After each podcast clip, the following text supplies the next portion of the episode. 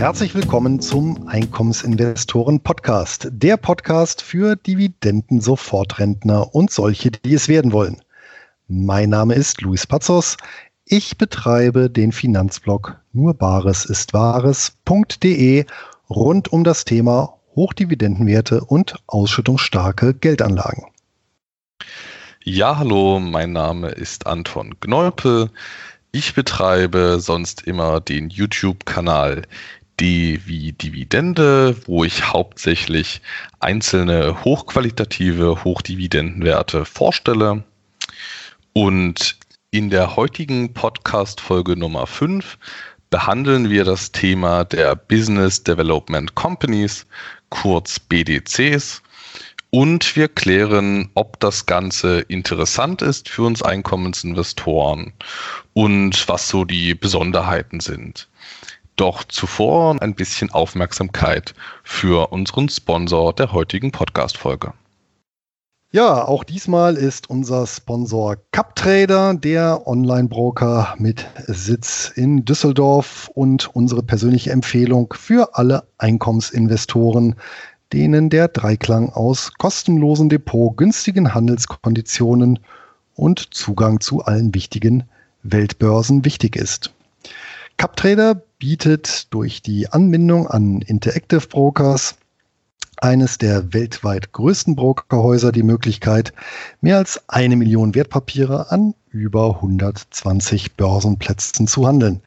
Selbst Nischentitel wie Preferred Shares oder Split Trust lassen sich über die Wertpapiersuche finden und ordern. Business Development Companies eingeschlossen. Ein weiterer Pluspunkt sind die äußerst niedrigen Gebühren vor allem für den Handel an den für Einkommensinvestoren interessanten Börsen in Australien, Kanada und den USA. Beispielsweise kostet eine Order an der New York Stock Exchange gerade einmal einen Cent pro Wertpapier beziehungsweise mindestens zwei US-Dollar.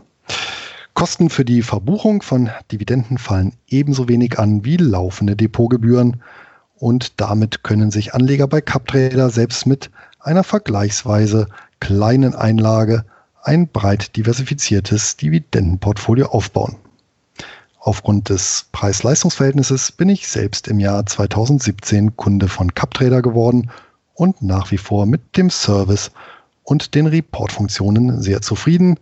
Und seit die komplett überarbeitete Nutzeroberfläche Anfang dieses Jahres an den Start gegangen ist, punktet CupTrader auch in Sachen Bedienkomfort.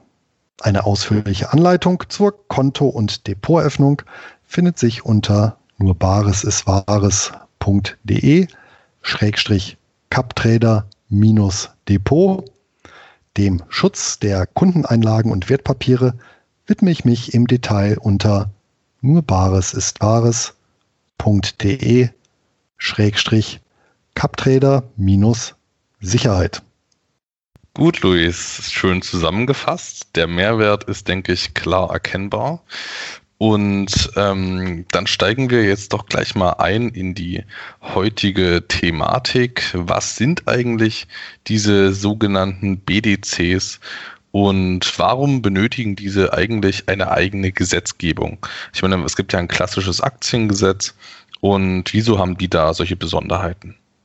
Ja, die Besonderheit der BDC geht äh, zurück auf, ähm, ja, wie viele Sachen eigentlich, auf die, die große Depression ähm, in den 30er Jahren, wo halt ja, viele Leute alles verloren haben und ähm, die hat insbesondere in den USA dazu geführt, dass dort der Gesetzgeber zahlreiche Sicherungslinien eingezogen hat. Und unter anderem war es ja über viele, viele Jahre Privatanlegern gar nicht möglich, in nicht börsennotierte Gesellschaften zu investieren. Und das wurde erst durch die Einführung dieser BDCs aufgebrochen. Also vorher war es gar nicht möglich, ja, weil es da eben Beschränkungen gab. Ähm, was die Zahl der Investoren nicht börsennotierter Gesellschaften anging. Das heißt, im Wesentlichen wohl situierte äh, Investoren konnten sich daran beteiligen, aber eben nicht die breite Masse. Und ab den 70er Jahren gab es dann in den USA Bestrebungen, ja, das Ganze etwas aufzubrechen. Lag sicherlich auch daran, wer jetzt so an die Finanzgeschichte mal ein bisschen zurückguckt, ja, die 70er Jahre, Stagflationszeit, schlechte Zeit für Aktien. Dort haben sie dann auch viele Finanzdienstleister eben nach Alternativen umgeguckt und ähm, dann eben darauf hingewirkt, dass der Kongress dann eben ein Gesetz verabschiedet, was es eben auch ermöglicht, ähm, breiteren Schichten ja, Zugang zu eben dem US-amerikanischen Mittelstand zu ermöglichen. Und das wurde dann tatsächlich gleich Anfang der 80er Jahre umgesetzt mit dem Small Business Incentive Investment Act, so der Name des ja, zugrunde liegenden Gesetzes. Okay, Luis. Ähm, in Folge 3 unseres Podcastes haben wir die Reiz besprochen. Und bei denen ist ja tatsächlich relativ leicht erkennbar, worin der gebotene Mehrwert besteht. Und jetzt haben wir es ja bei den BDCs mit, sag ich mal, Unternehmen zu tun, wo das nicht ganz so offensichtlich ist. Und mich haben eben schon häufig mal Fragen ereilt. Was machen die? Wieso können die so profitabel arbeiten? Und deswegen wäre jetzt mal meine ganz konkrete Frage an dich. Was ist der gebotene Mehrwert vor allem für die US-amerikanische Volkswirtschaft. Ja, ich glaube, das wird deutlich, wenn wir uns mal die Vorher-Nachher-Situation einfach angucken. Ähm, ein, ein mittelständisches Unternehmen, was sich eben finanzieren musste, sei es durch Eigenkapital oder Fremdkapital, hatte da ja nur wenig Möglichkeiten. Ja, ähm, entweder den klassischen Bankkredit, wie er auch in Europa in vielen Fällen üblich ist, ja, oder eben, aber aufgrund der Beschränkungen äh, eben nur begrenzt möglich, äh, sich externe Investoren an Bord holen und äh, dann eben auf, auf wenige wohlhabende äh, Kreise oder Zirkel eben zurückzugreifen. Äh, ja, das heißt, äh, zur Rekapitalisierung oder zur Finanzierung des mittelständischen Unternehmens gab es eben relativ wenige Möglichkeiten.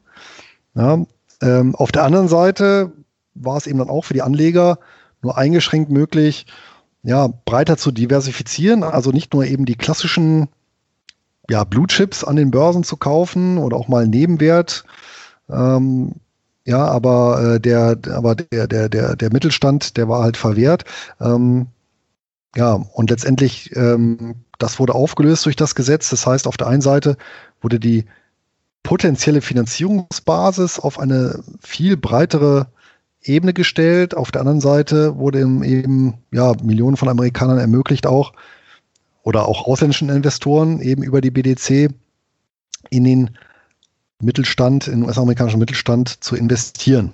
Ja, und dazu muss man halt wissen, de facto diese Business Development Companies sind eben eine Mischung aus ja, Firmen oder Unternehmensfinanzierungsinstitut und Beratungsgesellschaft. Ja? Also ähm, das geht schon so ein bisschen in Richtung Bank, obwohl die Business Development Companies keine Banklizenz haben. Ja, die sind auch nicht Zentralbank an die Zentralbank angebunden, ja, können auch kein Geld schöpfen oder Einlagen entgegennehmen. Ja, aber ihr Fokus, geschäftlicher Fokus ist ganz klar die Finanzierung von Unternehmen mit Eigenkapital und Fremdkapital beziehungsweise Mezzaninkapital, also so Mischformen aus Eigenkapital und Fremdkapital ähm, und Beratungsleistungen für diese Unternehmen zu erbringen, für die mittelständischen Unternehmen. Das ist auch relativ breit ähm, angesetzt, das Ganze. Das heißt, es gibt sowohl Beratungen in, in, in verschiedenen Stadien des Unternehmenswachstums, äh, ja, von ähm, ja, klassischem äh, äh, Wachstum über hin ähm, Börsenfähigkeit zu erlangen, also ja, äh, bis hin zur, zur tatsächlich zum IPO, ja, also zum, zum Börsengang. Ähm, es können aber auch Sanierungsfälle sein, Turnaround-Kandidaten, also Unternehmen, die irgendwo feststecken und eben speziellen Beratungs- und Finanzierungsbedarf haben, um das Geschäftsmodell oder die Strategie neu auszurichten. Okay, das klingt eigentlich alles sehr logisch und ich denke, die haben auch eine so wie du das jetzt sagst, auch eine sehr wichtige äh, Funktion in der Volkswirtschaft. Ich denke, das macht das Ganze effizienter. Das sorgt dafür, dass dort am Ende Kapital hinfließt, wo es sinnvoll auch eingesetzt werden kann. Ähm, das war jetzt zwar nicht ganz geplant, aber weißt du zufällig, ähm, wie die Auswirkungen waren, nachdem es dann diese BDCs gab? Also da ist ja dann bestimmt ähm, Geld in diese kleineren, mittleren, nicht börsennotierten Unternehmen geflossen. Und ähm, also die waren ja bestimmt positiv, die Auswirkungen, oder?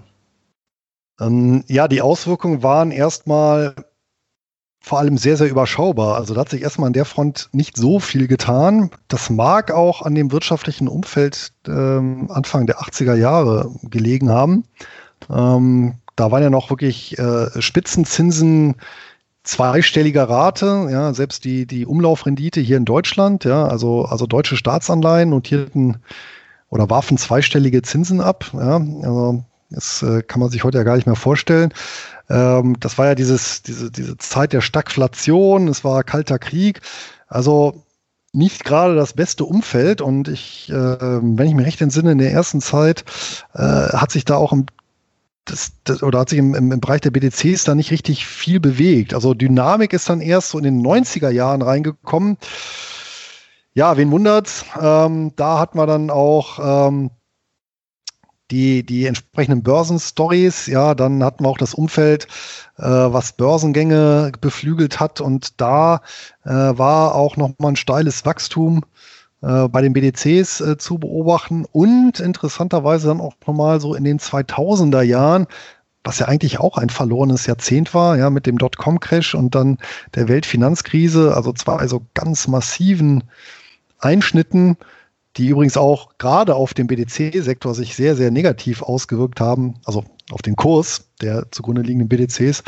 Und ähm, ja, trotzdem äh, sind dort auch dann viele entsprechende Unternehmen an den Start gegangen, ähm, sodass wir mittlerweile ja etwas über 40 dieser Unternehmen, dieser, dieser Sanierungs- und Beteiligungsgesellschaften ähm, haben, ne, in die wir investieren können. Also das klingt ja ein bisschen wie bei den Reiz, bei denen ging es ja auch noch nicht so von Anfang an los. Ich glaube, der eine der ersten war ja, also einer der sehr frühen war ja tatsächlich Realty Income. Ähm, aber es klingt ja sehr ähnlich, also dass es da erst so dann in den 90ern losgeht. Naja, ich sag mal, die 90er waren halt das Börsenjahrzehnt, ja, und jeder, der diese Phase mitgemacht hat, ähm, das war schon ja, äh, ja klar, äh, sehr skurril teilweise, ja, sehr viele Stilblüten getrieben, aber eben ein sehr, sehr positives Umfeld. Äh, ja, sehr viele Menschen waren bereit, äh, in börsennotierte Unternehmen zu investieren. Und das hat natürlich viele Unternehmen auch animiert, an die Börse zu gehen. Und äh, viele der großen und auch sehr erfolgreichen BDCs, die sind ja auch in den 90er Jahren gegründet worden. Ne? Ähm, nichtsdestotrotz sollte das jetzt auch nicht darüber hinwegtäuschen, dass der gesamte Sektor doch sehr überschaubar ist. Ich sagte ja, etwas über 40 äh, Gesellschaften sind aktuell börsennotiert. Ja, das ist auch ausschließlich in den USA, weil es eben auf USA, äh, auf eine US-amerikanische Gesetzgebung zurückzuführen ist. Und die, der, der, Börsenwert aller BDCs aktuell, ja, der liegt halt bei ähm, ja, ab Schwankungsbereich irgendwo zwischen 35 und 40 Milliarden US-Dollar. Ja, und ähm, angesichts der Tatsache, dass die ja am, am höchst kapitalisiertesten Unternehmen in den USA ja die Milliarden, äh, Entschuldigung, die Billionen-Grenze äh, geknackt haben, sind natürlich, nehmen sich da 35 Milliarden sehr, sehr bescheiden aus. Ähm, nichtsdestotrotz äh, sind BDCs im Bereich der Mittelstandsfinanzierung mittlerweile eine äh, wichtige Größe. Ja? Ähm, wo du gerade die Reiz angesprochen hast, ähm, im Gegensatz zu den Reiz, auch da war ja zu den Real Estate Investment Trust, auch da war ja waren ja die USA der Pionier mit der Gesetzgebung und die haben sich ja tatsächlich international auch durchsetzen können. Das heißt, äh, wir haben ja selbst in Deutschland eine Reitgesetzgebung und in vielen, vielen anderen Ländern auch. Ähm, Im Bereich der BDCs wurde diese Story äh, in Anführungsstrichen, äh, konnte äh, nicht kopiert werden. Ja, also hier, äh, das ist wirklich ein sehr spezielles US-amerikanisches Segment. Naja, ich sag mal so, so Beteiligungen ähm, in Form von Fremdkapital und Eigenkapitalbeteiligungen, die gibt es schon bei uns am Ende, aber halt äh, nicht mit diesen Privilegien beziehungsweise ähm, auch ähm, Auflagen. Ne? Also ich finde, das ist ja auch ähm, gerade für uns Einkommensinvestoren ganz interessant da gestaltet bei, bei, bei den in Amerika. Ähm, aber wenn man jetzt schon äh, darauf kommen, ähm, sind denn deiner Meinung nach überhaupt äh, BDCs gut geeignet? Das ist ja durchaus, also für Einkommensinvestoren, das ist ja durchaus ein spezielles Segment, du sprichst es an, das ist recht ähm, dünn marktkapitalisiert, wenn ich das jetzt mal so ausdrücken kann. Ähm, und hängt das eventuell auch mit den damit zusammenhängenden Auflagen zusammen, ob die für uns persönlich interessant sind. Also ich finde, ich denke noch relativ bekannt sind so die Mindestausschüttungsquoten von vom Taxable Income, also zum also Mindestausschüttungsquoten vom äh, besteuerbaren Jahresüberschuss und ähm, auch denke ich relativ ähm, bekannt ist eben auch diese Steuerbefreiung, also keine Körperschaftssteuer. Gibt es da noch andere Auflagen, die das Ganze für uns Einkommensinvestoren interessant machen? Naja, zum einen äh, sind Business Development Companies äh, grundsätzlich äh, oder eine Voraussetzung, um solch, um, um diese Anlageklasse zu halten, äh, in einem Einkommensdepot sind erstmal starke Nerven, ja, weil, wie du ja schon richtig gesagt hast, wir haben eine sehr schwankungsfreudige Anlageklasse hier. Das liegt aber einfach schlichtweg daran, äh, dass äh, die BDCs eben in, in nicht börsennotierte Unternehmen investiert sind. Was heißt das? Das heißt, die sind eben eine nicht schnell liquidierbare und im Zweifelsfall auch schwer bewertbare Anlagen investiert. Ja, wenn wir jetzt mal das Beispiel nehmen, äh, nehmen wir irgendeine deutsche, nicht börsennotierte Gesellschaft, ja, eine, eine, eine GmbH. Ähm, auch da ist ja sehr schwierig, einen Preis zu finden, festzulegen, äh, geschweige denn eine solche zu kaufen oder zu verkaufen. Ja, das ist ja um ein Vielfaches schwieriger als jetzt äh, eine börsennotierte Gesellschaft. Zu bewerten und äh, zu kaufen und zu verkaufen.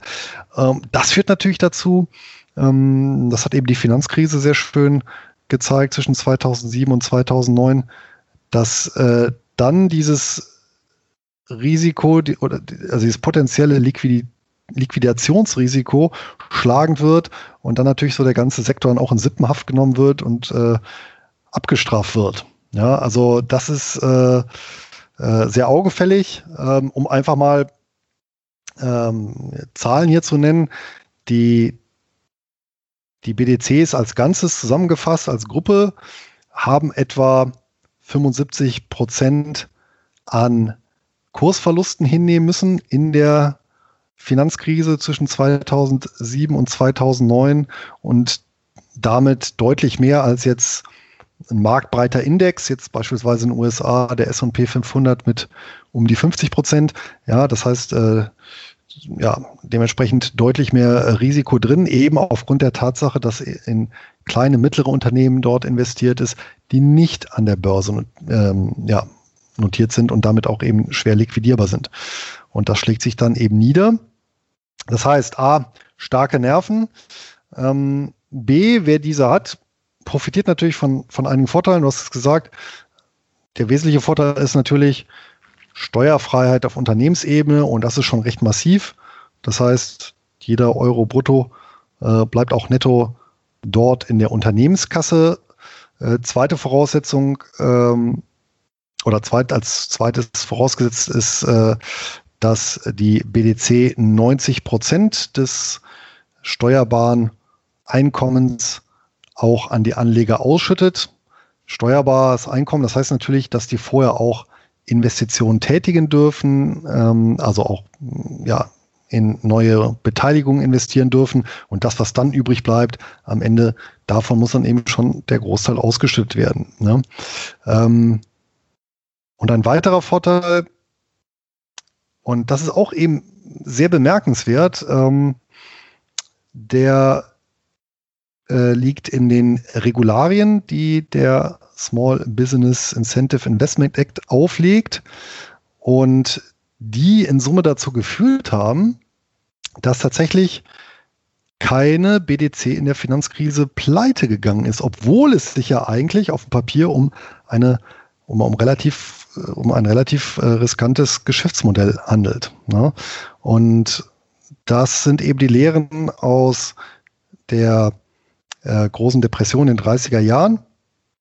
Und ähm, um hier eben einen Riegel vorzuschieben und eben den Privatanleger nicht einem zu hohen Risiko auszusetzen, sind eben BDCs gezwungen, für jeden US-Dollar Schulden, den die machen, mindestens 1,5 US-Dollar Vermögenswerte vorzuhalten. Das heißt, sie haben im Prinzip eine Schuldendeckungsquote vorgegeben und die war bis 2018 sogar, äh, lag die beim Verhältnis 1 zu 2, also für einen US-Dollar Schulden 2 US-Dollar Vermögenswerte, wurde aber im Jahr 2018, ja, leider muss ich sagen, ein bisschen aufgeweicht.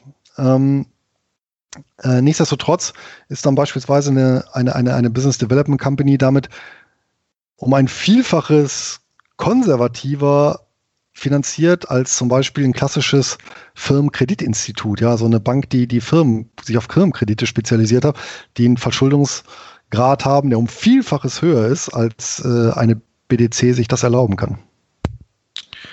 Okay, ähm, spontan fällt mir jetzt persönlich auch noch diese Diversifikationspflicht ein, also dass man nur in einen bestimmten Anteil des ähm, Volumens, äh, des äh, verwalteten Volumens äh, in ein einzelnes Unternehmen investieren darf.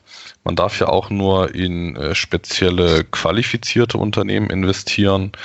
Und das gefällt mir halt auch persönlich recht gut, dass man eine gesetzlich äh, verpflichtete Mindestdiversifikation hat, dass man halt quasi so einen kleinen Fonds hat. Und ja, also das äh, fällt mir ja noch zu dem Punkt ein.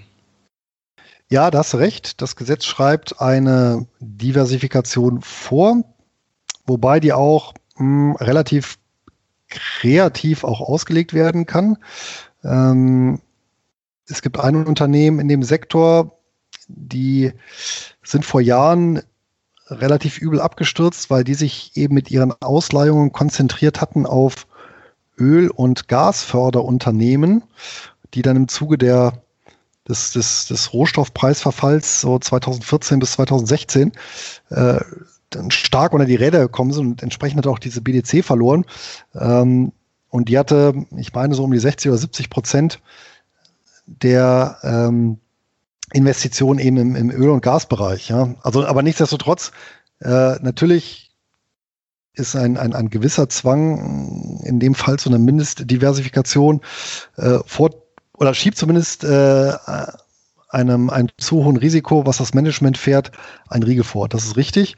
Und ähm, ja, was auch noch ein Vorteil ist, ähm, äh, Business Development Companies, die sind dann auch verpflichtet, letztendlich Beratungsleistungen äh, den, den äh, Unternehmen, in die sie investiert sind, angedeihen zu lassen auf Wunsch. Ja? Also ähm, die sind also nicht nur auf den Part des, des passiven Investors festgelegt, sondern durchaus auch ähm, sollen sogar eben aktiv ihre Expertise mit einbringen und äh, ja, das Unternehmen wirklich aktiv ja, begleiten und natürlich äh, positiv äh, ja, die Geschäftstätigkeiten beeinflussen.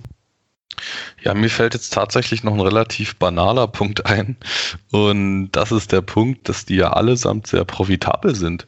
Also, ähm, das sind ja nicht nur äh, zu hohen Ausschüttungen verpflichtet, sondern die haben ja auch, die barkern ja auch einen, ähm, einen Bereich, der, bei dem sich sehr hohe Renditen erwirtschaften lassen und so Gesamtkapitalrenditen von über 10 Prozent äh, bei vielen Unternehmen, die sind nicht selten. Und wenn die eben relativ günstig bewertet sind, also oder auch normal bewertet sind und ähm, also sagen wir mal ohne, ohne Premium und oder ohne Discount vom verwalteten Fondsvolumen, wenn ich das jetzt mal so nennen darf, wenn die fair bewertet sind und die darauf eine Rendite von äh, 10% erwirtschaften nach den Managementkosten, dann sind eben auch äh, 10% Ausschüttungen, also im Prinzip jetzt äh, nicht unbedingt ein großes äh, Warnzeichen, wie es eben bei manchen stark gefallenen deutschen Werten zum Beispiel der Fall wäre. Ich meine, wir haben es bei, bei Freenet, hat man es zum Beispiel gesehen.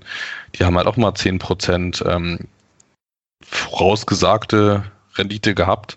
Aber bei solchen Unternehmen liegt es dann halt einfach daran, dass sie sehr im Kurs gelitten haben. Aber bei BDCs, die eben aufs verwaltete Vermögen 10% erwirtschaften, dann sind eben 10% gar nicht so abwegig. Also ich finde, das ist auch allein mal ein Punkt, den man sich mal überlegen sollte. Ja, das stimmt. Vor allem, wenn man das auch mal vergleicht ähm, mit der deutschen, mit dem deutschen Mittelstand und ähm, dort auch mal guckt, zu welchen Konditionen sich ja, mittelständische Unternehmen hier in Deutschland refinanzieren können. Jetzt gab es ja ähm, äh, an der, ich weiß gar nicht, an welcher Börse es war, aber auch da gab es ja so eine, so eine ähm, für mittelständische Unternehmen eine, eine Anleihen, eine Anleihenbörse. Und wenn man sich da eben mal die Zinssätze anguckt, die waren da auch nicht weit entfernt äh, von den 10 Prozent. Und wenn man auch mal jetzt die Standard GmbH sich anschaut, die sich irgendwo eine Kreditlinie einräumen äh, lässt, die bezahlt äh, trotz äh, Negativzinsen der EZB, ja, je nach, also selbst solide GmbHs zahlen da durchaus auch ihre 10 Prozent bei äh, völlig durchschnittlichen Banken. Das heißt, da, da bewegen wir uns schon in einem in Anführungsstrichen relativ normalen Umfeld, ja. Und ähm, dazu muss man natürlich wissen, dieses, dieses Fremdkapital, dieses Bezanin-Geschäft, ja, also so, so Mischformen, Kapitalmischformen ähm, zwischen Eigenkapital und Fremdkapital, ähm, das ist ja so das Brot- und Buttergeschäft, nenne ich es mal, von der BDC. Das macht doch ja einen Großteil aus. Ähm, und dazu muss man natürlich auch wissen, ähm, haben die BDCs verschiedene Möglichkeiten, ihre Investition abzusichern. Ja, die offensichtlichste ist ähm, eine Vielzahl der Investitionen. Ähm, das sind sogenannte First Lien Senior Secured Loans, ja, also erstrangig besicherte ähm, und als erstes auch zu bedienende ähm, Darlehen. Ja, hier muss dann eben das Unternehmen beispielsweise den Maschinenpark verpfänden an die BDC. Im Gegenzug bekommt es eben ein Darlehen eingeräumt. Somit habe ich eben eine dingliche Sicherheit, die natürlich so bemessen ist, dass ich nach Möglichkeit dann auch ähm, den äh, Kreditbetrag ähm, durch die Verwertung der Sicherheit ähm, ja, zurück, zurückerhalte im Fall der Pleite des Unternehmens. Ähm, eine weitere Möglichkeit ist, ähm, es gibt eine in den USA eine Behörde, die sogenannte Small Business Administration. Und dort können auch für mittelständische oder für, für Darlehen an mittelständische Unternehmen Bürgschaften ähm, erworben werden, bzw. beantragt werden, die dann auch teilweise gewährt werden, ähm, die auch nochmal so ein Kreditgeschäft einer BDC absichern. Ja, und die gut positionierten BDCs, die also seit vielen, vielen Jahren ja, stabile Ausschüttungen oder gar steigende Ausschüttungen vornehmen, ähm, die sind in der Regel tatsächlich ähm, so positioniert, dass sie eben einen Großteil ihrer Ausleihungen auf die ein oder andere Art und Weise besichert haben. Ja. Ähm, ergänzend dazu, und das ist jetzt quasi so das Sahnehäubchen auf die Rendite, sind dann Optionen, die die BDCs erwerben im Zusammenhang mit einer Ausleihung, zum Beispiel bei klassischem Mezzaninkapital, äh, dass sich im, im Zuge der, der, des Darlehens auch noch Optionen auf äh, beispielsweise Aktien des Unternehmens nach dem Börsengang sichern. Ja? Oder direkt einsteigen, ähm, auch mit Eigenkapitalbeteiligung, also direkt wirklich äh, Prozente direkt am Unternehmen halten und äh, das kann natürlich dann bei äh, gut laufenden Unternehmensbeteiligungen äh, nochmal einen Rendite-Kick geben. Ebenso beispielsweise bei Sanierungsfällen, die erfolgreich gemeistert werden. Ja, und ähm, ja, man muss ja schon sehen, dass gerade das Geschäft mit äh, vorbörslichen äh, Unternehmensbeteiligung schon sehr lukrativ sein kann, wenn man sich allein mal so das Kurs-Gewinn-Verhältnis anguckt. Äh, Im Schnitt vor dem Börsengang um die 5 äh, und nach dem Börsengang um die 15. Also äh, allein äh, die, die, die hohe Liquidität sorgt da schon für, für einen hohen Aufschlag. Ähm, und ja, das sind dann schon ähm, entsprechende Renditen, die dann eben auch in der BDC und damit dann auch bei dem Anleger hängen bleiben können. Nichtsdestotrotz gibt es natürlich auch BDCs, die eher mal daneben greifen und deren Portfolio, Beteiligungsportfolio sich nicht so gut entwickelt.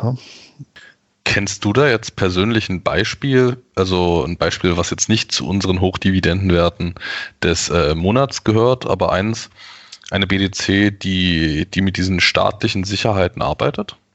Ja, es gibt äh, tatsächlich äh, einige BDCs, die Schwerpunkt auf äh, solche sogenannte ähm, SBA Loans, ja, also Small Business Administration Loans, also Darlehen ähm, legen. Und äh, führend in dem Bereich ist meines Wissens die äh, New Tech Business Services Corporation, die ausschließlich in äh, oder solche Darlehen vergeben, die durch eine Bürgschaft äh, abgesichert sind.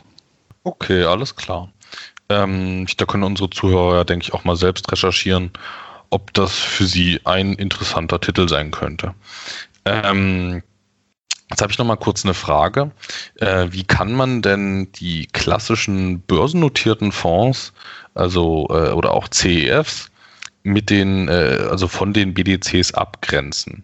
Also wo sind denn da die Unterschiede und wo sind denn da die Gemeinsamkeiten? Ja, die Gemeinsamkeit ist erstmal der, der allgemeine äh, rechtliche Rahmen. Also BDCs gelten auch als, ähm, als Investmentvermögen und fallen damit ähm, unter ja quasi die, die, die, die Rechtskategorie der börsennotierten Fonds, beziehungsweise korrekte eigentlich Investmentvermögen, genauso wie die Closed-End Funds. Allerdings kommen dann eben noch bei den BDCs die Einschränkungen zu, die der ähm, Small Business äh, Incentive Investment Act auferlegt. Ja, also diese spezielle Gesetzgebung äh, für die BDCs, die eben Vorschriften macht bezüglich der Ausschüttungsquote, bezüglich der Streuung, ähm, bezüglich ähm, ja, in dem Fall der, der, der, ähm, der Verschuldungsgrenze etc. pp. Also im Prinzip ist es eine, eine Business Development Company eine Sonderform eines börsennotierten Fonds rechtlich betrachtet.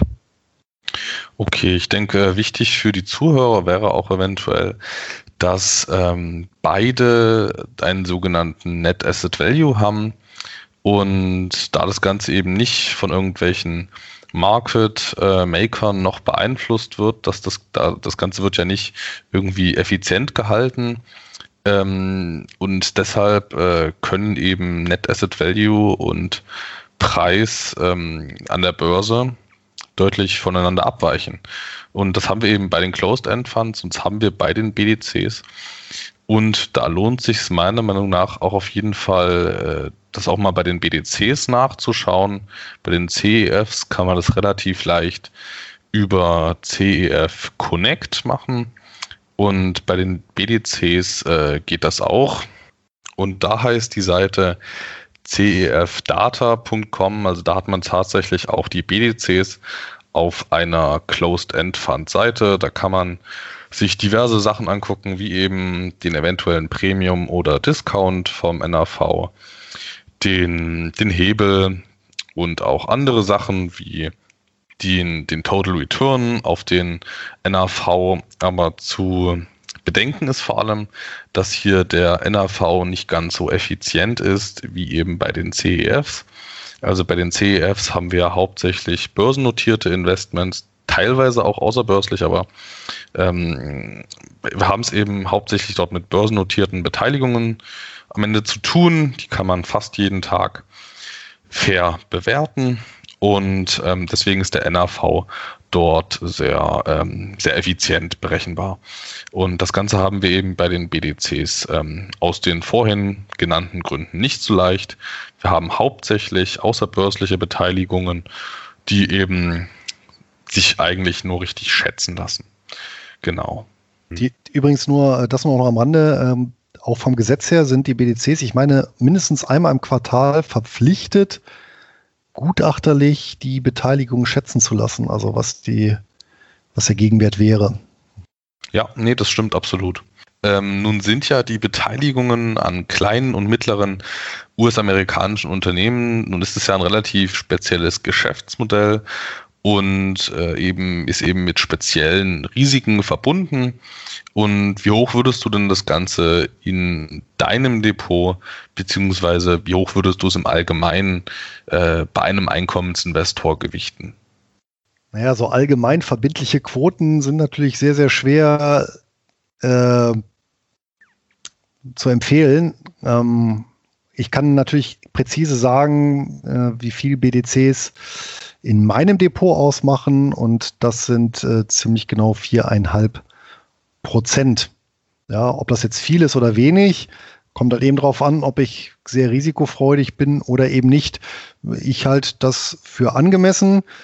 Ähm, und persönlich, ich finde den Sektor sehr interessant. Vor allem finde ich, das ist auch wieder mal so ein Beispiel ähm, für ein, ein, eine relativ kleine Nische ja insgesamt betrachtet, wo es aber innerhalb dieser Nische wiederum so viel, so vielfältige Investitionsansätze, äh, Managementteams mit unterschiedlichen Ideen und Strategien gibt, äh, das ist halt schon immer wieder faszinierend. Ja, also ich habe ja wirklich in dem Bereich ähm, von, von, von äh, BDCs, die eben ausschließlich in, in, in Hightech-Werte investieren, welche die Börsengänge äh, begleiten. Ja, dann ähm, die eben genannte New Tech mit der Konzentration auf ähm, SBA-Loans. Ja, ich habe andere, äh, die wirklich ja ganz klassische Maschinenbauer äh, refinanzieren. Also das ist wirklich schon sehr faszinierend.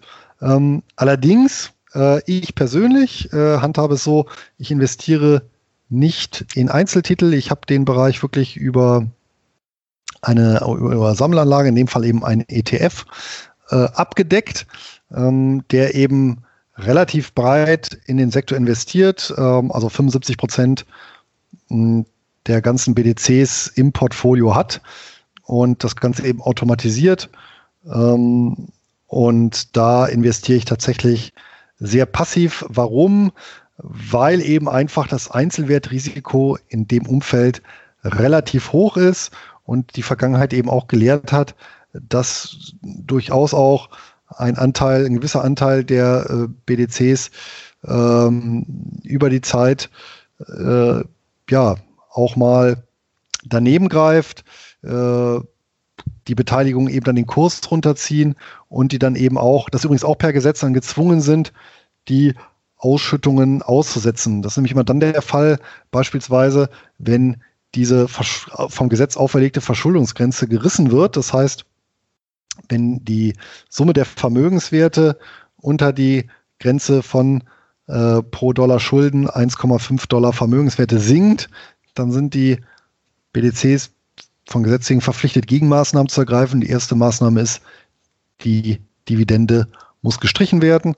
Ähm, kommt tatsächlich nur vereinzelt vor, aber wenn es dann eben das eine eigene Investment ist, ist es eben schlecht und äh, das umgeht man eben mit einer Sammelanlage. Da gibt es nicht viel. Es gibt meistens einen ETF und einen Closed-End Fund. Der ETF unterliegt natürlich wieder den MIFID 2 Restriktionen. Das heißt, er ist für äh, Anleger mit Wohnsitz in der Europäischen Union ähm, nur über einen äh, Broker außerhalb derselben kann er erworben werden ähm, und nicht über die heimischen äh, Depotbanken, der Closed-End Fund, also der börsennotierte Fonds, der in den Sektor investiert, der wiederum, der ist ähm, auch bei einer Comdirect erhältlich. Ne? Genau, so ist es. Ähm, mir ist jetzt vorhin noch kurz eingefallen, als du die einzelnen Strategien aufgezählt hast. Es gibt ja auch noch diese klassischen Buyout-BDCs, die halt wirklich dann komplette Übernahmen tätigen und das ist ähm, auf jeden Fall ein sehr facettenreicher, kleiner Bereich, den ich auch persönlich sehr spannend finde. den ich aber, wie du auch schon gesagt hast, auch nicht so hoch gewichten würde letzten Endes. Vor allem, wenn man überlegt, dass es halt wirklich auch ein sehr großes Klumpenrisiko ist. Also es ist ja nicht so wie, wenn ich mir jetzt so die Klassiker ins Depot lege, eine Johnson Johnson, Procter Gamble und eine McDonald's, dann schütten die zwar alle in, in US-Dollar aus, aber am Ende sind das äh, global sehr stark gestreut Unternehmen. Und äh, ganz anders eben bei den BDCs, die sind eben sehr stark auf diesen KMU, US-amerikanischen Bereich, äh, fokussiert. Und äh, am Ende, wenn es dem Bereich nicht gut geht, dann geht es den BDCs häufig auch nicht gut. Es ist auch so ein bisschen, finde ich, eine, so ein bisschen eine Wette darauf, ähm, wie sich die gesamte amerikanische Konjunktur entwickeln wird. Und es hat auch was sehr Politisches, finde ich, weil ähm, wenn die Politik eher so in Richtung mehr Regularien schwenkt, dann ist, ähm, werden nach meiner Einschätzung nach tendenziell eher große Unternehmen bevorzugt und die Innovation bei den kleineren Unternehmen, die leidet, weil die eben unter Bürokratie und Regularien leiden. Und ähm, also ich sag mal so, also es ist nur meine Einschätzung, aber je liberaler das Ganze ist, desto besser geht's dann auch ähm, den neuen Unternehmen und davon können dann natürlich auch die BDCs profitieren. Zum anderen hat man aber auch so dieses direkte Risiko, dass äh, eventuell mal die Politik nicht mehr gut findet, dass es dort steuerbefreite Unternehmen gibt. Ähm, und teilweise hat man ja auch dann nochmal Vergünstigungsmöglichkeiten auf Aktionärsebene, also dass man zum Beispiel den Return of Capital, den muss man ja gar nicht besteuern. Und also es ist, finde ich, schon eine, eine kleine Wette darauf, wie sich Amerikas äh, Politik und Wirtschaft im Allgemeinen entwickeln werden. Also von daher würde ich es auch nicht so hoch gewichten. Ich denke mal so ungefähr 5% ähm, fände ich jetzt auf jeden Fall vertretbar.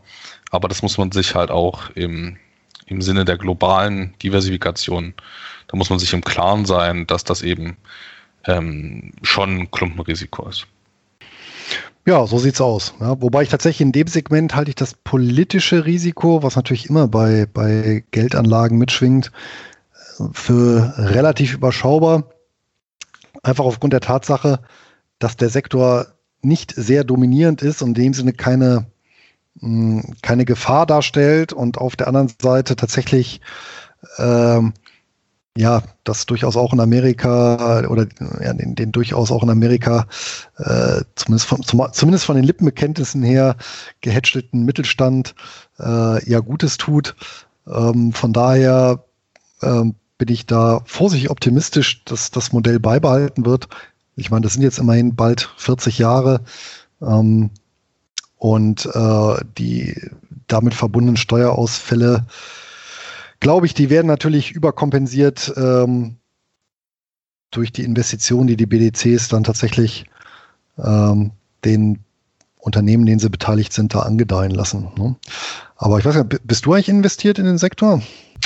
Ja, ich bin aktuell investiert, aber ich äh, versuche mir ehrlich gesagt noch ein bisschen so auszuklügeln, wie ich das am besten mache, weil ich möchte jetzt nicht nur irgendwie so diese klassischen ähm, Debt Investment BDCs haben, also die, die in Schuldtitel investieren, die möchte ich nicht zu viel haben. Ich möchte jetzt aber auch nicht so diese klassischen Buyouts zu hochgewichten. Ich bin dann noch so ein bisschen so am Austrachieren. Ähm, ja, im Allgemeinen versuche ich aber so diese sehr bekannten, gut gelaufenen zu vermeiden, äh, was man dann eben auch an den, an den Abweichungen vom NAV sieht, ähm, weil ich mich persönlich so ein bisschen dran störe, wenn meiner Meinung nach die Risikoprämie nicht mehr stimmt. Also ich kann es verstehen, wenn man bei guten Erwartungen an das Management, an das Portfolio und dann mehr bereit ist zu zahlen. Aber irgendwann ähm, wird es dann meiner Meinung nach nicht mehr äh, sinnvoll. Da stimmt dann irgendwas nicht mehr.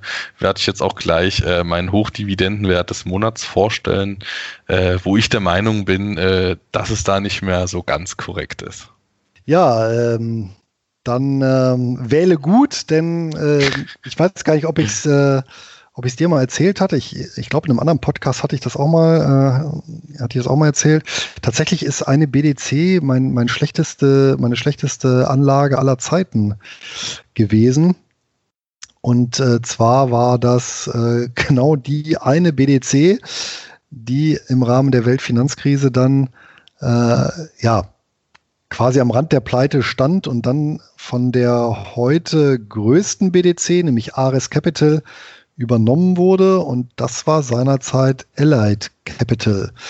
Und ähm, die hatte ich auch viele Jahre im Depot, auch als eben ja lupenreiner Hochdividendenwert mit einer wirklich astreinen Dividendenhistorie, die sich, glaube ich, über seinerzeit 40 Jahre lang zog. Ja, also ein Aristokrat par excellence, ähm, sehr hohe Eigenkapitalquote, also niedrige Verschuldung, breit gestreutes Portfolio, ähm, was der Gesellschaft dann zum Verhängnis wurde. Und das ist halt so der Klassiker äh, oder das Paradebeispiel eigentlich für Managementrisiko. Die hatten halt im Portfolio eine Hypothekenbank, sogar eine regionale, also nichts wirklich Großes. Und diese refinanziert hatten und ähm, die haben auch noch was anderes gemacht im Rahmen ihrer ja, Beratungs- oder Managementleistung diesem, dieser Hypothekenbank gegenüber. Die haben die nämlich ausgestattet mit einer Bürgschaft, damit diese Hypothekenbank sich selber günstiger refinanzieren konnte. Das hat auch erstmal geklappt. Nur, wir wissen ja im Rahmen der äh, Weltfinanzkrise, die ja Ausgang ist vom, vom Verfall, vom Häuserpreisverfall äh, im US-amerikanischen Markt, ist natürlich diese Hypothekenbank äh, erst ins Straucheln gekommen und dann pleite gegangen. Und äh, Allied Capital musste eben dafür haften. Und ähm, das hat die eben an den Rand des Ruins und quasi einen Schritt weiter gebracht. Und da muss ich dann auch ähm, ich glaube, über 80 Prozent meiner Investition abschreiben. Ja, und ähm, das ist halt wirklich so für mich auch bis heute wirklich das greifbare Beispiel für so einen schwarzen Schwan. Okay, das ist natürlich äh, so eine so ein bisschen Pech gehabt. Ne? Ich denke, deswegen bist du auch so ein kleines bisschen gebranntes Kind, was was äh, auch immer das Einzelwertrisiko betont, äh, wo du auch völlig recht hast. Ich meine, bei manchen Leuten, die haben ihr ganzes Vermögen in zehn Werten. Ja, ist halt ähm, am Ende jeder, wie er es mag. Ne? Also es wäre jetzt auch nicht ganz, äh, ganz mein Fall, das Ganze äh, so hoch zu gewichten in einzelne BDCs. Ich gebe es zu, am Anfang habe ich das auch ähm, ganz gern gemacht. So gerade so Main Street Capital, muss ich sagen, habe ich deutlich äh, reduziert. Ich war am Anfang relativ gut da investiert. Ähm, einfach weil die einen äh, Bomben-Track-Record haben. Äh, nicht nur, dass die ihre Dividenden immer gezahlt haben, auch über die Finanzkrise, sondern eben auch, weil der äh, Portfoliowert nicht besonders schwankungsreich war. Und ähm, das ist äh, grundlegend, also ich meine, man muss immer unterscheiden zwischen gutes Unternehmen und guter Preis fürs Unternehmen.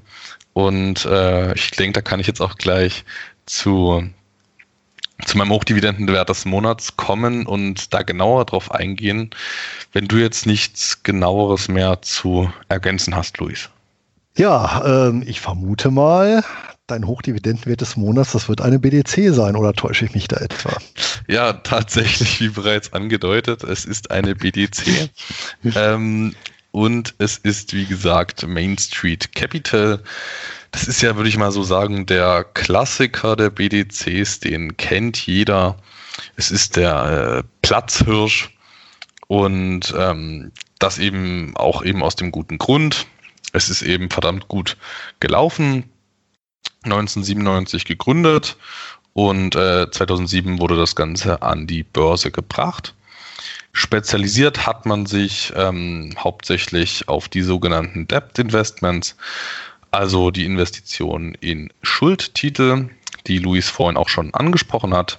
Aber außerdem investiert man auch in, also in Form von Equity, also man investiert in zum Beispiel Eigenkapital, aber auch die Vorzugsaktien gehören in dem Fall zum Eigenkapital. Und äh, zusätzlich zu diesen Investitionen tätigt äh, Main Street Capital sogenannte äh, Management-Hilfsleistungen. Also die unterstützen das Ganze, um hier profitabler zu werden.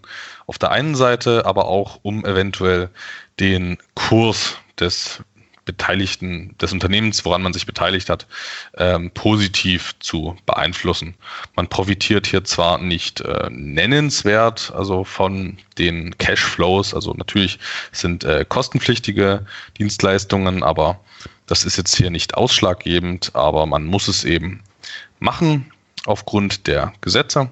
Wie bereits angedeutet, Main Street Capital zeichnet sich durch eine sehr gute und fast einzigartige Diversifikation bei den Investments aus und kann auch vermutlich aufgrund der sehr hohen Diversifikation mit so einem sehr guten Track Record aufwarten.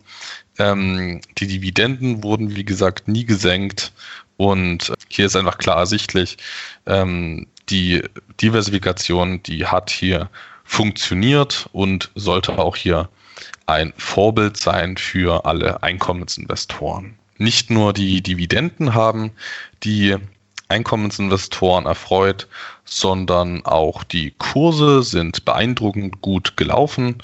Also wir haben auch die Investoren sehr hohe Buchgewinne. Gezahlt wird monatlich und es gibt sogar im Juni und im Dezember eine Sonderdividende. Ist eigentlich ganz nett, so ein kleines Weihnachtsextra. Sowas gibt es übrigens auch bei Gladstone Investment. Das ist auch eine BDC. Die 14 Dividenden ergeben insgesamt beim aktuellen Kursniveau eine Dividendenrendite von ca. 6,5 Prozent, was für BDCs kein besonders hoher Wert ist dass der Wert nicht besonders hoch ist, liegt vor allem am deutlichen Premium auf den NAV. In diesem Fall zahlt man für 100 Dollar Vermögenswerte bei Main Street Capital 170 Dollar an der Börse, also 70 Prozent Aufschlag. Das liegt vor allem daran, dass ähnlich wie bei Realty Income bei den REITs Main Street Capital eine der wohl bekanntesten BDCs ist und da der Track Record eben sehr gut war, lockt Main Street Capital auch Investoren an, die sonst nicht aus diesem Bereich kommen. Ich meine, Realty Income hat man auch bei vielen ähm, Investoren, die jetzt, sage ich mal, nicht unbedingt nur auf Einkommen abzielen, aber die sich einfach im Bereich der Immobilien engagieren wollen. Dann ist eben so Realty Income gefühlt der Klassiker. Und ähnlich ist es eben auch bei Main Street Capital. Deswegen haben eben auch viele deutsche Main Street Capital im Depot. Und die Frage ist jetzt natürlich, ob einem, ob man jetzt noch findet, dass das Ganze fair ist, also ob man die Risikoprämie, die Dividende, die Gewinne sind am Ende immer eine Risikoprämie, also eine Prämie für eingegangene Risiken. Man muss sich immer überlegen, ist das Ganze jetzt fair? Ist das Ganze jetzt äh, gerechtfertigt in Anbetracht der durchaus positiven Aussichten des Unternehmens? Und ähm, muss jeder seine eigene Meinung bilden, aber ich persönlich finde das Ganze nicht mehr fair. Also 70% Aufschlag aufs Portfolio. Das, der Portfoliowert, der wird ja durchaus äh, korrigiert nach oben, wenn sich das Ganze positiv entwickelt. Also jetzt nicht so wie bei anderen Unternehmen, äh, aber hier wird der Wert des Portfolios schon nach oben korrigiert und man hat dennoch so eine massive Überbewertung. Und das finde ich dann persönlich nicht mehr gerechtfertigt. Es gibt viele andere sehr gut performende BDCs, ähm, also die auch teilweise nur minimal ihre Dividenden in der Finanzkrise gesenkt haben, die auch teilweise sehr gut steigende Dividenden haben. Und die sind dann halt teilweise nur mit geringfügigen Abweichungen vom NAV handelbar. Und da, das finde ich dann doch deutlich interessanter. Und dann halte ich mich dann doch vor diesem Platzhirschen, von diesem Platzhirschen ein bisschen fern. Und ja, das ist natürlich nur meine persönliche Einschätzung. Die Marktkapitalisierung von Main Street Capital, die liegt bei 2,6 Milliarden US-Dollar. Also es ist durchaus ein großes Unternehmen. Ich denke auch deutlich größer als das, was du uns heute mitgebracht hast. Und das Kürzel, über was Main Street Capital handelbar ist, ist, wie der Name auch schon sagt, Main. Also M-A-I-N. Kommen wir zu dir, Luis. Ja, Anton, du hast vollkommen recht. Mein Hochdividendenwert des Monats. Also A, es handelt sich tatsächlich auch um eine BDC, wer hätte das gedacht? Und B, die Marktkapitalisierung meiner BDC ist äh, um ein Vielfaches kleiner, genau genommen 166 Millionen Dollar, also eher ein kleineres Unternehmen, das unter dem Kürzel MVC an der New York Stock Exchange gehandelt wird und MVC Capital heißt auch die BDC. Und ähm, das Interessante ist, dass äh, das Unternehmen einige Gemeinsamkeiten zum Main Street hat, nämlich ähm, tatsächlich, die sind äh, beide in den 90ern gegründet worden. Und genau wie Main Street Capital hat MVC die Dividende in der Weltfinanzkrise nicht ausgesetzt und auch nicht gekürzt, sondern ähm, als eine von drei, also neben Main Street Capital ähm, und einer weiteren BDC war MVC die dritte im Bunde, die äh, die Ausschüttung mindestens hat konstant halten können und über die letzten Jahre auch dann kontinuierlich gesteigert. Ja. Und hier sieht man natürlich ganz schön, die haben in der Finanzkrise zwei Drittel an Kurswert verloren. Und wer da natürlich eingestiegen wäre, hätte natürlich eine, eine satte Dividendenrendite und dann auch noch Kursgewinne im Nachgang einfahren können. Ja, und ähm, die verfolgen äh, allerdings einen etwas anderen Ansatz als Main Street Capital. Die sind nämlich nicht besonders breit diversifiziert, sondern die halten wirklich ein konzentriertes Portfolio aus gerade mal 30 Beteiligungen und allein dass die äh, zwölf größten machen knapp 40 Prozent des Anlagevermögens aus. Ja. Also hier muss man wirklich sagen, hat das Management die letzten Jahre ein glückliches Händchen gehabt. Bemerkenswert ist ferner, dass die Eigenkapitalbeteiligung mit 40 Prozent des Portfolios deutlich über dem Branchendurchschnitt liegt. Ja, das heißt also, ähm, Fremd- und Mezzaninkapital macht, leg macht lediglich 60 Prozent aus. Das hört sich viel an, ist aber im BDC-Bereich gar nicht so viel. Und der Zinskanal übrigens, der liegt bei MVC Capital zwischen 10 und 13 Prozent bei einer Laufzeit von ähm, maximal sechs Jahren. Also die vergeben eher kurzfristige Darlehen, die ähm, durchgängig übrigens besichert sind, ja, mit, äh, mit äh, Firmenvermögen. Ähm, und das hat sicherlich auch dazu beigetragen, dass die Zahlungskontinuität hier gewährleistet werden konnte. Und was sie auch gerne machen, ähm, die finanzieren viele Sachen gar nicht alleine, sondern die vergeben sogenannte Konsortialdarlehen. Das heißt, sie tun sich mit mehreren anderen Finanzierungsunternehmen zusammen und vergeben gemeinsam ein Darlehen. Das macht es natürlich auch nochmal ein Stück weit sicherer, weil halt mehrere Unternehmen prüfen und ähm, entsprechende äh, Darlehen erst nach ähm, ja, wie soll man sagen, einem, einem, einem Mitzeichnungsgang äh, vergeben. Ja, das heißt, da sind dann eben doch schon mehrere Augen drauf. Ja. Ähm, vielleicht auch noch als Ergänzung, ähm, MVC Capital, da kann ich nicht nur die Aktie erwerben, sondern die haben auch, wie übrigens sehr, sehr viele BDCs, eine Anleihe emittiert. Das heißt, ich kann mich äh, auch selber als Kapitalgeber der BDC positionieren. Die Anleihe hat einen Coupon von 6,25 Prozent, läuft noch bis ähm, November 2022. Und ähm, der, die, der Zins wird quartalsweise ausgeschüttet und die Anleihe, die schwankt natürlich nicht so stark wie die Aktie.